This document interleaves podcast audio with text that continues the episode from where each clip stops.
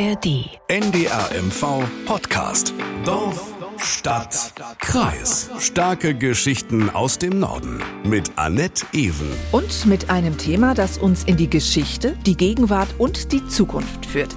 Es geht um das ehemalige Gefängnis der Staatssicherheit in Neubrandenburg. Und die Frage, was passiert mit dem riesigen Gebäude? Wie wird der Geschichte gedacht? Beziehungsweise ob ihr in Zukunft dort überhaupt gedacht wird? Darüber spreche ich mit meinem Kollegen aus dem Hafen Müritz Studio Thomas Köhler. Hallo Thomas. Hallo Annette. Thomas, ich habe mich auch schon beruflich mit dem Stasi-Gefängnis in Neubrandenburg beschäftigt. Der Experte bist aber Du? Naja, ich würde sagen, äh, Experte ist jetzt ein bisschen hoch, wenn dann wären wir beide Experten. Naja, aber du, äh, Sie werden es hören, du weißt wesentlich mehr über dieses Thema. Und damit begrüße ich Sie zu Dorfstadt Kreis. Hier sprechen wir kompakt, informativ und unterhaltsam über Themen, die vor unserer und natürlich vor Ihrer Haustür spielen. Zu hören auch in der App der ARD Audiothek. Thomas, dass die DDR ein Unrechtsstaat war, das brauchen wir, glaube ich, gar nicht äh, drüber zu diskutieren. Du hast in ihr gelebt, ich nicht. Das Stasi-Gefängnis in Neubrandenburg, das ist dafür ein gutes Beispiel, oder? Da stimmst du zu? Prinzipiell ja, wobei ich mit diesem Begriff Unrechtsstaat ein Problem habe, weil er sehr politisch besetzt ist und politisch besetzt heißt immer, es geht in eine, in eine bestimmte Richtung. Wenn ich formuliere immer lieber, die DDR war ein Staat, in der es viel Unrecht gegeben hat, ja, das ist mhm. ohne Zweifel. Und dieses Stasi-Gefängnis in Neubrandenburg und der Vorgänger in Neustrelitz, von dem wir ja sicherlich auch noch reden werden, das sind natürlich Beispiele, die sind konkrete Belege dafür, ohne Zweifel.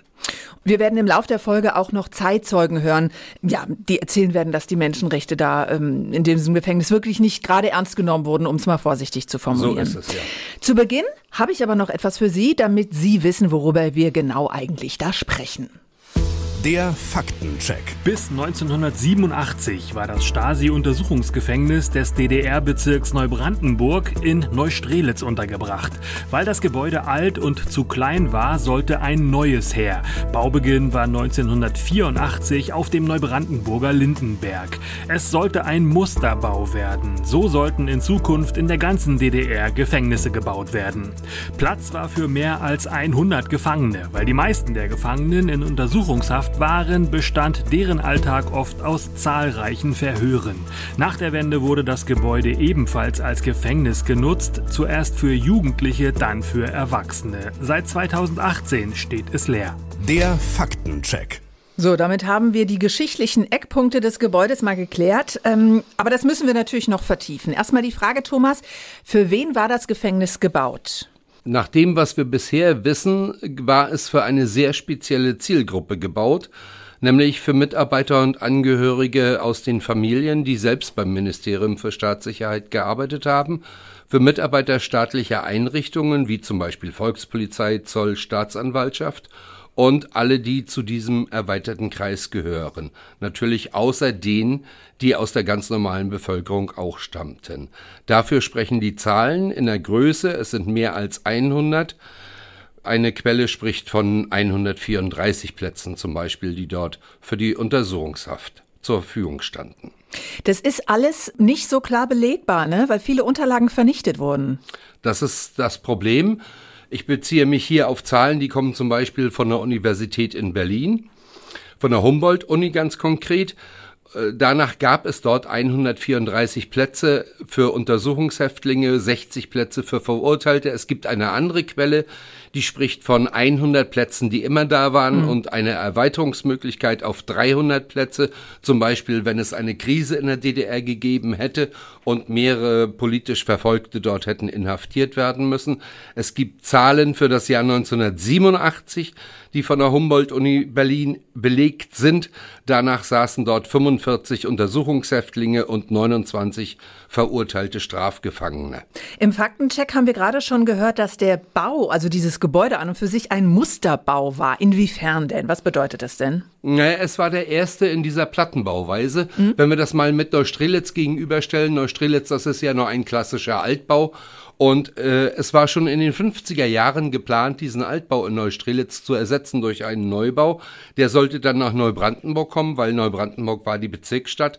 Und hier gab es ja auch die Bezirksstelle des Ministeriums für Staatssicherheit. Aber das Ganze hat dann bis Mitte der 80er Jahre gedauert. Und in dieser Plattenbauweise wurde das erste Sicherheitsgefängnis der DDR-Staatssicherheit, um das mal so zu formulieren, hier gebaut.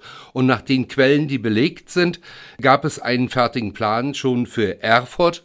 Und eigentlich rein theoretisch sollten dann alle anderen Bezirke nach dem Muster Neubrandenburgs folgen.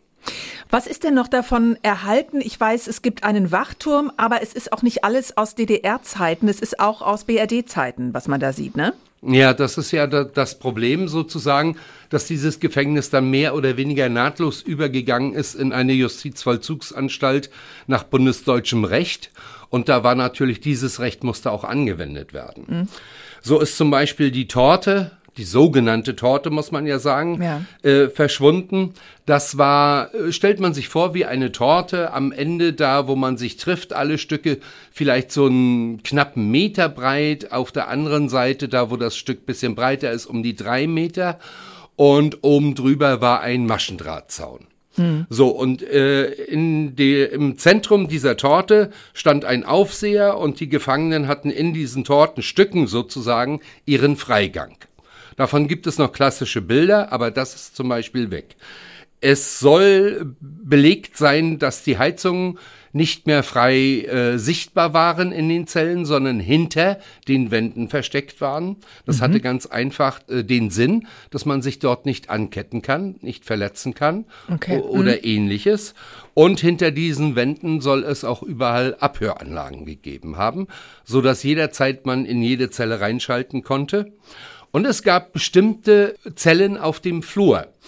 Dort konnte man eine Person verstecken. Das hatte den Hintergrund, wenn sich zwei begegneten, die sich aber aus Sicht der Staatssicherheit nicht sehen sollten, dann hat ein Aufseher den einen ganz schnell in diese Einmannzelle gesteckt. Mhm. Der andere wurde vorbeigeführt und wenn er weg war, konnte man den anderen wieder rauslassen und dahin bringen, wo man wollte, entweder in die Zelle oder in den Verhörraum. Ja, Sind es diese kleinen, entschuldige, dass ich da äh, dich unterbreche. Ich war einmal in diesem Gebäude am Tag der offenen Tür. Sind es diese kleinen Zellen, die auch gar kein Tageslicht hatten? Genau so ist es. Da ja. wird einem, auch wenn man nur reinguckt, wirklich Angst und Bang. Das ist eine dicke Tür.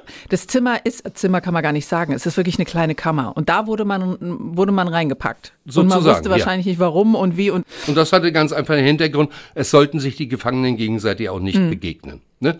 Oder manchmal auch jemanden nicht sehen, der da jemanden verhört hatte und so weiter und ja, so fort. Ne? Ja, ja. Ja, und dann kam ganz einfach das Problem, äh, 1990, 91 musste das dann alles umgebaut werden und so verschwand die Torte mhm. und bestimmte andere Dinge, die theoretisch alle belegt sind, auch von Unterlagen teilweise nachgewiesen wurden, aber es gibt sie halt nicht mehr. Es wurde ja dann ein bisschen umgebaut, vielleicht sagst du dazu auch noch was, ich glaube, die Mauer, die man drumherum sieht, ist nicht aus DDR-Zeiten, ne? Nein, die, die ist erhöht worden mhm. nach bundesdeutschem Recht. Äh, ich weiß jetzt, ich glaube sechs Meter oder keine die ist stattlich, Ahnung. Ja, ja. ja äh, muss die Höhe mhm. gewesen sein. Und so hat es eben zahlreiche Umbauten gegeben. Ne? Eine Sache, die mir auch aufgefallen ist oder die ich mir gemerkt habe bei diesem Tag der offenen Tür, dass die, das Treppenhaus und die, und die Stockwerke so gebaut wurden, dass man die Orientierung verlieren soll als Gefangener. Dass man also gar nicht mehr weiß, in welchem Stockwerk man ist, in welchem Flügel. Und ähm, das gehörte alles zum System, ne, diese Bauweise. Das war ja sozusagen der Musterbau, das wollte man auch verschiedenes ausprobieren. Mhm. Das hat man mit diesen äh, Dingen, die dort gebaut waren, auch versucht. Und grundsätzlich hatte man als Häftling ja so und so sehr wenig Bewegungsspielraum. Die meiste Zeit war man in seiner Zelle. Solange die Untersuchungshaft lief, kam man dann noch in den Verhörraum und zwischendurch, äh, das war ja schon fast Glück, muss man jetzt in Anführungszeichen sagen, wenn man da überhaupt jemanden begegnete.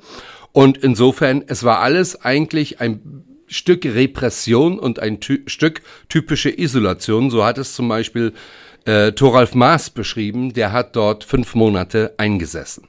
Das ging ja permanent, du konntest es ja hören, die liefen ja den Flur lang und da konntest du hören, wie er ging. Klack ging das Licht an, klack ging das Auge auf, dann hat er durchgeguckt, dann ging das Auge wieder zum Licht aus. So liefen die permanent die ganze Nacht. Also so im Abstand alle acht bis zehn Minuten ging Licht an. So, jetzt steht das Gebäude seit fünf Jahren leer. Es gehört dem Land Mecklenburg-Vorpommern. Was hat denn die Stadt Neubrandenburg damit vor? Man muss dazu sagen, wenn Sie das nicht vor Augen haben, das liegt recht zentral inmitten eines Wohngebiets. Ja, das trifft es auf dem Lindenberg.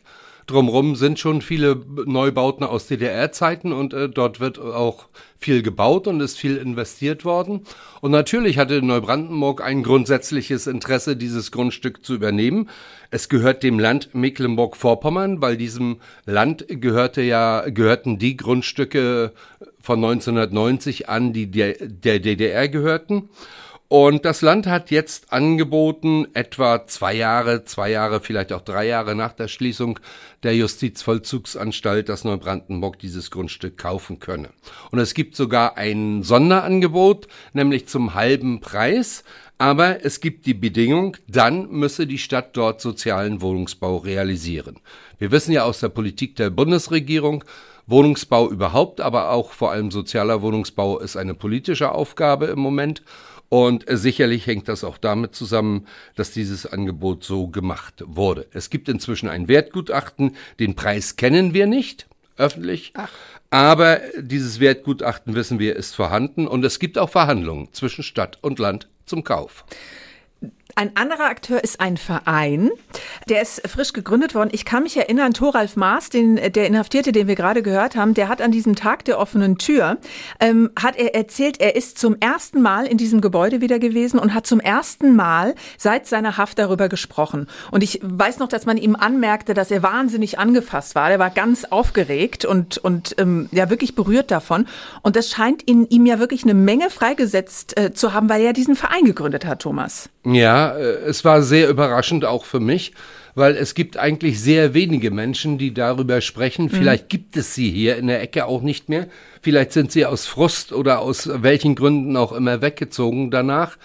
Mag alles sein. Thoralf Maas war der erste, den ich kennengelernt habe, der dort eingesessen hat. Und natürlich hat ihm das äh, auch zu schaffen gemacht, dieser Tag, dass er da nochmal an die Stelle kam, wo er damals fünf Monate eingesessen hat.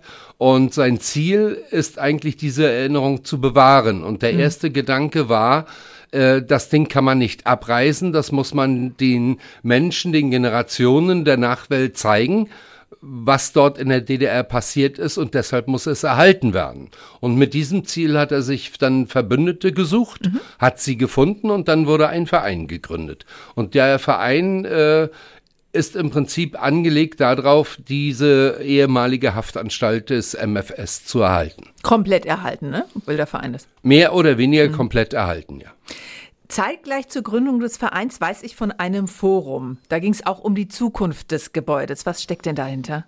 Das war derselbe Tag, an dem der Verein sich gegründet hat und dort wurde das nochmal äh, dargelegt und zugleich ist dort Christian Halbrock aufgetreten und hat ein bisschen was zu dieser Geschichte wissenschaftlich belegt, sehr wohl bemerkt, äh, zu dieser Geschichte der Haftanstalt des MFS in Neubrandenburg berichtet. Das ist ein ehemaliger Oppositioneller, Christian Halbrock, ne? Ist das richtig? Äh, ja, er stammt aus Kriwitz, ist Kind einer Pastorenfamilie. Ihm wurde zu DDR-Zeiten verweigert, das Abitur zu machen. Mhm. Dann hat er nach der Wende studiert, promoviert, ist Mitarbeiter im Stasi-Unterlagenarchiv gewesen und arbeitet jetzt als Historiker mit den speziellen Themen Kirche auf der einen Seite und Ministerium für Staatssicherheit der DDR auf der anderen Seite. Und so kam er auch dazu, sich mit Neubrandenburg ganz speziell zu beschäftigen.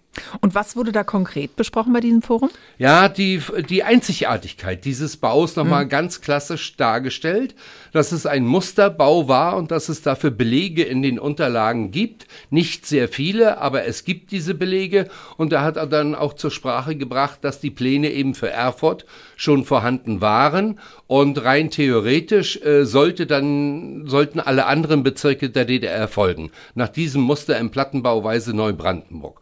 Und das hat äh, die Einzigartigkeit eigentlich dieses Baus nochmal betont und hat dem Verein auch äh, neuen Wind nochmal in die Segel gegeben, mhm. dass es wichtig wäre und nötig, diesen Bau zu erhalten.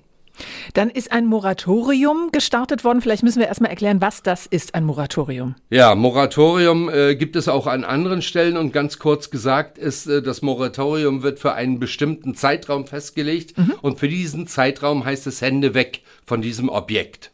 Okay, das ne? heißt, man überlegt erstmal, was man damit macht, ne? Anstatt direkt erstmal mit dem Hammer anzurücken. Richtig. In diesem Falle geht es um fünf Jahre. Mhm. Christian Heilbrock hatte als Wissenschaftler gefordert, dass es sinnvoll wäre, ein Moratorium für zehn Jahre aufzulegen. Mhm. Und letztendlich kam es dann dazu, dass es äh, einen Antrag gab, der sich auf fünf Jahre beschränkte. Wobei ich sagen muss, dass die äh, das Moratorium äh, auf der einen Seite, wie man es wahrnimmt, und auf der anderen, wie es juristisch zu deuten ist, auch noch zwei verschiedene Paar Schuhe sind, wenn man das so sagen will. Und deshalb habe ich mir das nochmal von Dominik Meyer zu Schlochtern, das ist der Jurist der Neubrandenburger Stadtverwaltung, erklären lassen, was ist ein Moratorium in diesem Falle. Im Bau- und Denkmalrecht gibt es diesen Begriff gesetzlich definiert nicht. Es kommt also auf die Auslegung an, was die Stadtvertreter damit gewollt haben. Und hier ist gewollt, dass man über einen Zeitraum von fünf Jahren keine umsetzbaren Entscheidungen trifft, sondern sich diese Zeit nimmt, um einen Prozess zu starten, an dessen Ende die Entscheidung stehen soll, wie weiter verfahren wird. Mit anderen Worten, das Moratorium dient einem umfassenden Beteiligungsprozess. Und? Stieß das auf offene Ohren, diese Idee? Ja, aufgenommen wurde sie tatsächlich und zwar vom Bündnis 90 den Grünen. Mhm. Die haben dann in der Stadtvertretung den Antrag gestellt, ein Moratorium für fünf Jahre aufzulegen. Im Dezember 2022 hat die Stadtvertretung diesem Antrag stattgegeben mit sehr knapper Mehrheit. Für mich überraschend und äh, eine einmalige Erfahrung, dass Bündnis 90, die Grünen und AfD gemeinsam auf einer Wellenlänge gestimmt haben. Ja, in der Tat. Gefallen hat das nicht allen. Zum Beispiel mhm. die Linke war absolut dagegen und auch an der Hochschule hier in Neubrandenburg hat das nicht nur für Freude gesorgt.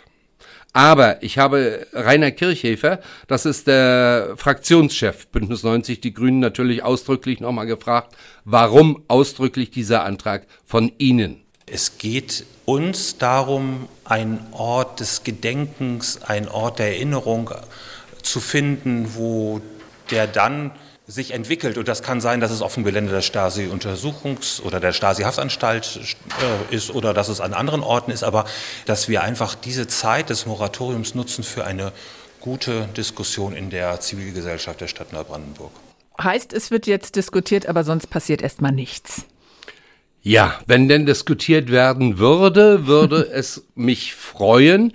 Ich habe aber seitdem mehr den Eindruck, es ist zum Stillstand gekommen. Okay. Das ist das Problem. Die Gespräche, die ich mit dem Land hatte, die sagen eigentlich unterm Strich so, äh, wir wissen ja gar nicht, was die Stadt nur wirklich will. Mhm. Und es gibt keine konkreten Fragen, Angebote, Konzepte. Und die Stadt sagt, ja, wir können ja noch nichts vorlegen. Es gibt noch kein fertiges Konzept für die Gedenkstättenarbeit in Neubrandenburg. Und das lässt so für einen Außenstehenden, der nicht merkt, dass da was passiert, dass sich was bewegt, natürlich die Befürchtung zu, diese Verhandlungen könnten eventuell scheitern. Und was gäbe es als Alternative? Wenn die Stadt das Grundstück nicht kauft, dann könnte es ja jemand anders kaufen. Ja. Und tatsächlich, es ist inzwischen öffentlich geworden, es gibt Interessenten, die dieses Grundstück kaufen möchten. Und wir wissen alle aus unserer Erfahrung, wir brauchen nur mal an unseren Landwirtschaftsminister Till Backhaus zurückdenken, was der wettert, wenn solche Heuschrecken bestimmte Ackerflächen kaufen in mhm. Mecklenburg-Vorpommern mhm. bei Versteigerungen. Rechlin an der Müritz wäre so ein klassisches Beispiel. Objekte, Haben wir auch schon einen Podcast drüber gemacht. Richtig, ja. mhm. mitten im, in der Gemeinde. Mhm. Einmal ist der Eigentümer in Lippstadt, einmal ist der Eigentümer in Dubai war es, glaube ich, ne? Dubai, mhm. richtig. So, da passiert nichts an das diesem Das interessiert ihn ja auch nicht, dieses Grundstück dann, ne, wenn er in Dubai sitzt. Richtig. Mhm. So, und das wäre das Schlimmste ja eigentlich, was diesem Grundstück in Neubrandenburg passieren könnte. Und ganz klar, den Oberbürgermeister ärgert das natürlich auch im Moment. Mhm. Und ganz klar, den Oberbürgermeister Silvio Witt, den ärgert das im Moment natürlich auch. Ich glaube, sich jetzt noch mal sechs Monate, ein Jahr vielleicht Zeit zu nehmen und zu diskutieren, halte ich für richtig. Aber dann muss man Nägel mit Köpfen machen. Ich halte das Gelände für sehr gut geeignet, um dort Wohnungsbau zu realisieren. Dort ist schon Wohnungsbau. Es ist äh, in der Nähe eines Waldgebietes. Also das spricht dafür, dass man dort ein gutes Wohngebiet errichten kann oder das alte Wohngebiet erweitern kann. Und ich glaube auch ganz fest, dass man nach dieser Diskussion einen Kompromiss finden wird, wie man trotzdem würdevoll an diese Vergangenheit erinnert und dort einen Ort schafft, wo man sich darüber informieren kann oder vielleicht auch Bildungsveranstaltungen durchführen kann, was das gesamte Gelände betrifft. Ich glaube, dieser Kompromiss ist sehr gut möglich. Ja, vor allem stelle ich mir vor, dass es bei dieser Gemengelage, wenn ein fremder Investor dort einsteigen würde, es wieder zu neuen Konflikten kommen könnte. Mhm. Dann kommen Bauanträge an die Stadt, das Moratorium gilt noch, aber gilt natürlich nicht für einen Fremden und so weiter. Also ich kann mir nicht vorstellen, dass das glatt gehen würde. Also jeder schiebt irgendwie jedem so ein bisschen gerade den schwarzen Peter zu, warum gerade nichts passiert. Ne? Wir brauchen ja, aber hätten wir, dann könnten wir, aber ist ja nicht. So, aber irgendwie muss ja eine Lösung her. Wie könnte die denn aussehen? Also ich finde, eigentlich hat der Oberbürgermeister Silverwitt die Antwort ja schon vorweggenommen. Und irgendwie liegt er hier auch auf gleicher Wellenlänge mit der Geschichtswerkstatt Zeitlupe in Neubrandenburg. Und Konstanze Jeiser ist nämlich auch der Auffassung, dass die Opfer im Vordergrund stehen müssen und nicht das Gebäude als solches. Wir haben die Haltung, dass es in erster Linie darauf ankommt, dass die Menschen die diese Geschichte betrifft, dass die gehört werden. Und jetzt wird es plötzlich so, dass die Diskussion sich zu verengen scheint auf dieses Gebäude. Brauchen wir das Gebäude, ja oder nein? Das ist aber der falsche Ansatz. Es kann überhaupt gar nicht darum gehen, dass man nur über die Gebäude spricht. Sondern sie will über die Geschichte sprechen ja. und was da passiert ist. Ja, ich glaube, das ist der, der, die wichtigste Aussage überhaupt, äh, dass man diese ganze Diskussion vielleicht trennen sollte auf der einen Seite haben wir das Gebäude, auf der anderen. Seite mhm. diese Geschichte. Aber solange man beides miteinander untrennbar koppelt, wird die Lösung schwieriger sein, als wenn man sagt, es geht einerseits um die Geschichte der Opfer, für die wir etwas tun müssen. Wir haben noch nichts für sie getan. Es wird höchste Zeit. Und auf der anderen Seite geht es um die Geschichte dieses Objektes. Brauchen wir es oder brauchen wir es nicht? Brauchen wir es zum Teil? Und wenn man das vielleicht trennt, ist es auch einfacher, zu einer Lösung zu kommen. Wäre jetzt mein mhm. Gedanke. Was sagt denn der Verein dazu? Ich kann mich erinnern, ähm, irgendwo mal gehört zu haben, dass eigentlich der Grundgedanke war, es sollte ein Gedenkort sein aller Berlin-Hohenschönhausen. So ist es. So hat es der Verein bei seiner Gründung damals auch formuliert. Inzwischen ist der Verein so einen ganz kleinen Schritt, sag ich mal, von dieser grundsätzlichen Forderung abgerückt. Vizechef des Vereins ist Ralf Brauer, er ist Professor an der Hochschule und er sieht das schon ein ganz klein bisschen anders als bei der Gründung des Vereins. Der Verein setzt die Priorität im Suchen nach weiteren Zeitzeuginnen, die in Neubrandenburg in der U-Haft waren, um mit diesen Menschen vor Ort arbeiten zu können. Äh, das Gebäude ist ähm, nicht gut, aber dann doch für uns begehbar. Wir wollen dort also Erinnerungsarbeit machen mit den Zeitzeuginnen und brauchen dafür dieses Gebäude. Unterm Strich sagt der Verein jetzt, ein Totalabriss des Gebäudes kommt für uns auf keinen Fall in Frage. Und das ist etwas, wo ich denke, dass es im Dreistirn zwischen dem Oberbürgermeister mit der Stadt Neubrandenburg, dem äh, Projekt Zeitlupe dieser Geschichtswerkstatt mhm. und dem Verein ist das vielleicht der kleinste gemeinsame Nenner. Dass es nicht komplett abgerissen wird. Ja, ja das ist ja schon mal was. Oder ja. wo ist jetzt das ja, äh, das wäre jetzt auch meine Hoffnung, dass man auf diesem kleinsten gemeinsamen Nenner jetzt aufbaut mhm. und vielleicht dann zu dem Schluss kommt, wir trennen mal die Geschichte der Opfer und die Geschichte des Gebäudes voneinander. Aber es gibt auch noch sehr viel Querelen, sag ich mal, Probleme und diese sind vor allem sicherlich im politischen Raum zu finden. Das ist zumindest die Meinung von Konstanze Jeiser von der Geschichtswerkstatt Zeitlupe. Denn die Täter und die Profiteure leben noch. Nicht alle natürlich, aber dieses gesamte familiäre, wirtschaftliche, politische Verstricktsein, das ist noch so heiß, möchte man fast sagen, dass wir sehr vorsichtig sein müssen und dass vielleicht eine erste Einigung erstmal darin bestehen muss, wie kann man den Opfern überhaupt ein Gehör verschaffen. Und dann sind wir noch nicht bei diesem Gebäude. Ja, die DDR sei einfach noch zu gegenwärtig, meinte Konstanze Jeiser das, was sie dann sagt, ist, finde ich, ein bisschen sehr weit hergeholt, aber man kann es natürlich auch nicht ganz ausschließen. Mhm. Es ist natürlich durchaus möglich, dass es irgendwo eine Familie gibt, da wird zum runden Geburtstag irgendwo sitzen alle am Tisch und der eine war Täter, der andere war Opfer. Weiß Sie leben ja alle mhm. noch, ja, zumindest zu einem sehr großen Teil. Mhm. Also ganz ausschließen kann man das nicht. Aber andererseits, es wachsen ja auch neue Generationen heran und nächstes mhm. Jahr ist wieder Wahl. Und ich persönlich meine, dass diejenigen, die sich nächstes Jahr wählen lassen und gewählt werden, hier in Neubrandenburg, hier war, in ne? Neubrandenburg für die Stadtvertretung eigentlich in der Lage sein müssten, von der Generation her dann eine Entscheidung zu treffen, wie geht es weiter und vor allem, wie geht es weiter nach vorne. Bei diesen ganzen verschiedenen Akteuren, es ist nicht einfach. Jeder will irgendwie was anderes. Der kleinste gemeinsame Nenner ähm, wäre ja nicht abreißen. Aber wer fühlt sich denn jetzt für dieses Gebäude verantwortlich? Das Land, dem es gehört, ist es ja irgendwie nicht so wirklich. Und es ist ja wahnsinnig schwer, eine Lösung zu finden. Je mehr Leute mitreden, desto schwieriger wird es. Ja, natürlich fühlt sich jeder irgendwo verantwortlich. Das Land für das Grundstück als solches schon. Mhm. Aber das Land hat natürlich kein Interesse, da jetzt zu sagen, wir machen da ein für so und so viel Geld ein, ein Objekt draus, das dem Gedenken an die Staatssicherheit der DDR oder an die Opfer erinnert. Mhm. Zumal es ja in Neustrelitz, das 30 Kilometer von hier, gibt es ja ein solches, äh, einen solchen Gedenkort im Gefängnis. Wesentlich kleiner natürlich, aber das Gefängnis war ja länger in Betrieb. Insofern habe ich auch schon Stimmen gehört, die sagten, ja, das war eigentlich das wichtigere Gefängnis, über das es mehr zu sagen gibt. Ne? Ja, Deswegen da die Gedenkstelle. Diesen Streit würde ich gar nicht erst anfangen wollen, aber das ist auch ein Fakt, den man nicht ganz weglassen kann. Mhm. Das ist auch klar. Es gibt den neu gegründeten Verein, der möchte natürlich, dass das Objekt erhalten wird. Ja. Also auf keinen Fall ein Totalabriss. Das hatten wir ja von Herrn Brauer, vom Professor mhm. der Hochschule nochmal gehört. Und dann gibt es natürlich auch die Geschichtswerkstatt und dann gibt es noch die Hochschule Neubrandenburg, die mit diesem Thema natürlich auch arbeitet und Studenten ausbildet, mit mhm. ihnen auch forscht auf diesem Gebiet. Und wie mir gerade kürzlich erzählt wurde, wurde das gesamte Objekt jetzt zum Beispiel digitalisiert. Ach. Ja, es hat mir die Hochschule erzählt und ich wollte natürlich sowohl vom Land als auch von der Stadt wissen, wo ich mir das mal angucken kann und, und wo man das vielleicht auch der Öffentlichkeit zeigen kann. Ja. Und die Antwort war unisono von beiden, das wissen wir auch nicht. So. Aber wer hat das, wo ist es denn?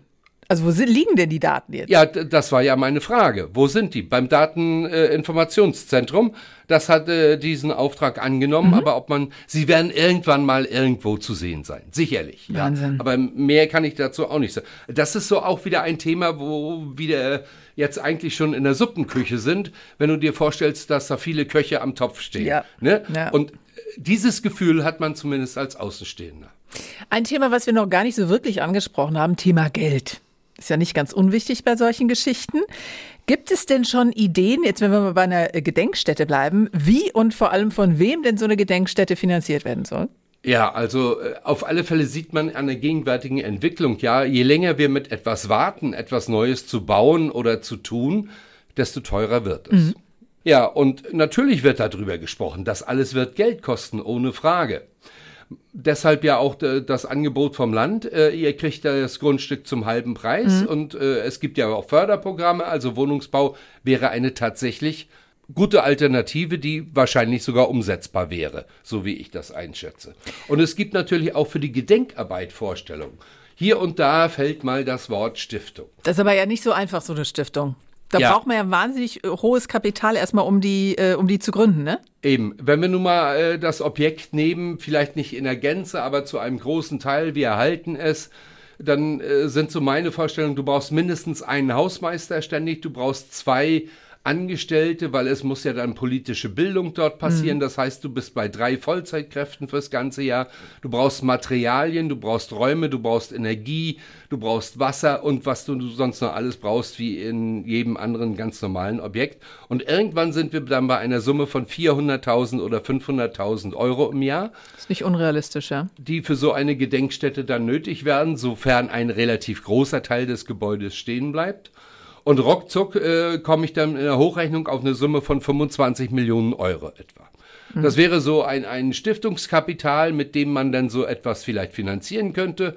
Oder 25 Millionen wären die Summe, mit der man 40 bis 50 Jahre so eine Gedenkstätte dann betreiben könnte. Aber das ist natürlich auch eine Summe, mit der kann ich eine Schwimmhalle bauen oder eine Schule und davon braucht Neubrandenburg ja auch noch. Es gibt Menschen, die sagen, es gibt dringendere Sachen, als jetzt dieses äh, Gebäude sich darum zu kümmern, ne? Ja, und da wird sicherlich niemand, der diese Entscheidung am Ende treffen muss, auch daran vorbeikommen, denke ich mal. Außer jemand kommt und sagt, ich habe 25 Millionen. Das wäre super. Also Oder? wenn nach diesem Podcast einer anruft, du, ich bin Formel 1 Fahrer mach's. oder Ich ich, bin. Schauspieler oder ich bin Millionär oder ich bin habe im Lotto gewonnen. Ich glaube nicht daran, aber ich würde jedem Fußballer, Tennisstar oder sonst wem sogar mal die Füße küssen, wenn er dann sagt, ich habe sie, die 25 Millionen. Unwahrscheinlich, aber. Unwahrscheinlich. Und weißt du, warum ich diesem sogar sehr dankbar wäre, Annette? Weil Ralf Brauer nämlich nochmal reingeworfen hat, dieser Professor an der Hochschule, dass das Thema auch heute eigentlich viel aktueller ist, als wir glauben. Und das hat einen ganz speziellen Hintergrund, sagt er. Wir sehen äh, nicht erst seit dem Krieg gegen die Ukraine, dass es äh, insbesondere in Russland, aber auch in einigen osteuropäischen Staaten ein Revival von stalinistischen Ideen gibt. Hier ist eine Erinnerungsarbeit an die Gräuel, die dort stattfand, sehr wichtig. Wir finden das viel zu wenig diskutiert. Also noch ein Punkt für mich. Weil das eben so wichtig ist und zu wenig diskutiert wird, sollte man vielleicht die ganze Diskussion um Opfer, Gedenkarbeit und Gebäude voneinander trennen, damit beides wirklich vorwärts geht. Das, was die Opfer betrifft zum Beispiel, da gibt es sehr, sehr positive Ansätze an der Hochschule, wie ich finde, weil dieses Thema Geschichte derjenigen, die dort saßen in diesem Stasi-Untersuchungsgefängnis, dort eine große Rolle spielt. Im Unterricht werden da zum Beispiel Aussagen von Zeitzeugen gegenübergestellt mit den Menschenrechten, die es ja verbrieft in der DDR Ja. gegeben hat. So, und dann dürfen die Studenten natürlich die Praxis der DDR mit der Theorie der DDR vergleichen. So etwa hat mir das die Professorin Julia Weber jedenfalls erklärt. Also das sind einzelne Zitate aus drei Zeitzeuginnen-Interviews, die wir bisher geführt haben. Und wir haben zusammen mit Studierenden herausgearbeitet. Also die Studierenden haben unterschiedliche Artikel aus der zweiten Verfassung aus der DDR äh, bekommen und konnten zu diesen Zitaten äh, die einzelnen Artikel zuordnen, welche Artikel aus der DDR-Verfassung ähm, aus 68 verletzt waren in der Praxis der Haftanstalt. Ja, und ich hoffe sehr und ich würde mich auch darüber freuen, wenn wir dann beim nächsten Forum, beim dritten, zu diesem Thema Stasi-Gedenkstätte oder Sta ehemalige Stasi-Haftanstalt in Neubrandenburg auf dem Forum, das es demnächst wohl geben soll, etwas hören würden. Gibt es denn schon einen konkreten Termin? Das sagst du demnächst? Es gibt einen Arbeitstermin, ja, der soll Anfang November liegen und ich habe gehört, es könnte sogar der 9. November werden. Das ist ja ein ganz besonderer Tag in der. Ja. Genau. Hast du denn äh, schon Gerüchte gehört, ob äh, da neue Zeitzeugen kommen werden? Also sowohl der Verein als auch die Hochschule haben bestätigt, dass sie daran arbeiten, dort auch weitere Zeitzeugen zu präsentieren. Bisher öffentlich bekannt ist ja nur der Thoralf Maas, den Genau. wir ja auch gehört haben. Und es ist die Rede von einer Mitarbeiterin aus einem Ministerium der DDR, die in Berlin gearbeitet hat damals. Und die sehr vielfältig kritisiert hat, dass in den Ministerien der DDR Geld verschwunden ist. Aha. Und sie wollte gerne wissen, wo dieses Geld nur abgeblieben ist. Also sie muss da auch einen relativ großen Einblick oder Einfluss gehabt haben, weil sonst äh, kann ich mir nicht vorstellen, dass man mitkriegt, dass hier geht ja sicherlich nicht um Pfennige in Ja, dem ja, Falle, klar. dass da Geld verschwunden ist. So, und ihre ganze Kritik ist da wohl auf sehr taube Ohren gestoßen in den Ministerien. Und letztendlich hat sie sich wohl hier in Neubrandenburg wiedergefunden und hat sich wohl gemeldet jetzt als Zeitzeugin. Die Frage ist, ob sie auch wirklich tatsächlich öffentlich auftreten will. Was ich weiß, ist, dass sie eineinhalb Jahre hier in Neubrandenburg eingesessen hat, in diesen drei Jahren. Und äh, sie die ganze Zeit über nicht einmal ihr Baby sehen durfte. Oh, Wahnsinn. So, vielleicht ist das so eine Art Cliffhanger, unsere Berichterstattung äh, weiter zu verfolgen, denn äh, Thomas, ich gehe schwer davon aus, dass du bei diesem Forum sein wirst. Auf alle Fälle, ich hoffe, dass es stattfinden wird. Und ich weiß nicht, äh, selbst wenn diese Frau aus Berlin dann nicht dabei sein wird, vielleicht wird man andere Zeitzeugen präsentieren. Auf alle Fälle dürfte es eine spannende Geschichte werden. Und mein Wunsch wäre auch, dass man nicht nur zuhört, sondern vielleicht mit einem gemeinsamen kleinen Nenner rausgeht, wie es weitergehen könnte. Ich weiß von der Geschichtswerkstatt Zeitlupe, dass sie immer auf der Suche sind nach Zeitzeugen. Falls Man weiß es nicht. Ähm, diesen Podcast jetzt jemand hört, der auch etwas zu dem Thema sagen kann, dann kann er das sehr gerne tun. Entweder er meldet sich selber bei Zeitlupe. Ähm, den Link und den Kontakt, den stelle ich in die Show Notes. Das sind die Infos zur Folge. Sie können uns aber natürlich auch immer gerne eine E-Mail schreiben. Wir vermitteln dann dorfstadtkreis.ndr.de ist unsere E-Mail-Adresse. Ein spannendes Thema, Thomas, ähm, über das wir natürlich ähm, Sie auf dem Laufenden halten im Nordmagazin auf ndr.de-mv und natürlich auf NDR1 Radio MV. Vielen Dank, Thomas Köhler aus dem Hafen-Müritz-Studio, dass wir über dieses spannende Thema gesprochen haben. Ja, gerne. Und wir hoffen, recht bald mit Neuigkeiten dann auch unsere Hörer und Zuseher informieren zu können. Sie werden es bei uns mitbekommen. Passend zu unserem Thema habe ich noch eine Podcast-Empfehlung für Sie. Der Podcast heißt Tatort Geschichte True Crime Meets History, also wahre Verbrechen äh, trifft Geschichte, wenn ich das übersetze. Und die Folge, die ich meine, die heißt Erich Mielke vom Architekten der Stasi zum verurteilten Mörder. Das ist ein Podcast von den Kollegen von Bayern 2 und es geht darum, wie Erich Mielke als Minister für Staatssicherheit in der DDR die Stasi zu einem Unterdrückungsapparat machte. Sehr hörenswert. Und den Link dazu, den packe ich Ihnen auch noch in die Shownotes. Und damit verabschiede ich mich. Mein Name ist Annette Even.